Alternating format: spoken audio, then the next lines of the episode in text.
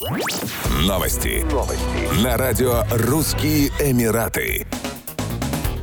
Всемирная выставка «Экспо-2020» в Дубае открыла бесплатный лагерь для детей в возрасте от 6 до 12 лет. Дети и подростки могут играть на территории городка до трех часов, а также больше узнать о павильонах и самом грандиозном шоу в истории. Посетить лагерь в любой из трех зон возможностей, мобильности и устойчивости можно с 10 до 21 часа, вплоть до 27 марта 2022 года. Пока дети играют на площадке, родители могут пообедать и пройтись по павильонам.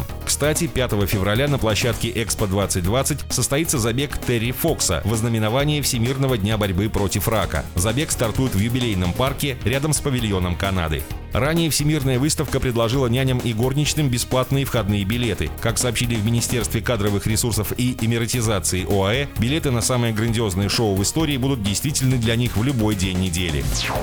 Президент Израиля Ицхак Герцог 30 января направится с первым в истории двухдневным официальным визитом в Объединенные Арабские Эмираты, где у него запланированы переговоры с наследным принцем Абу-Даби, заместителем верховного главнокомандующего вооруженными силами ОАЭ Мухаммедом бен Заедом Аль-Нахаяном.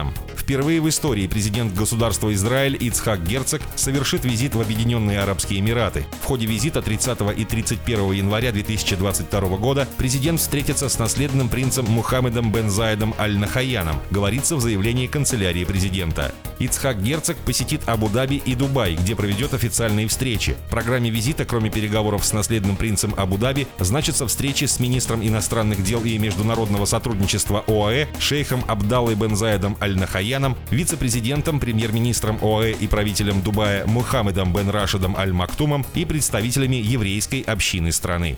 Еще больше новостей читайте на сайте RussianEmirates.com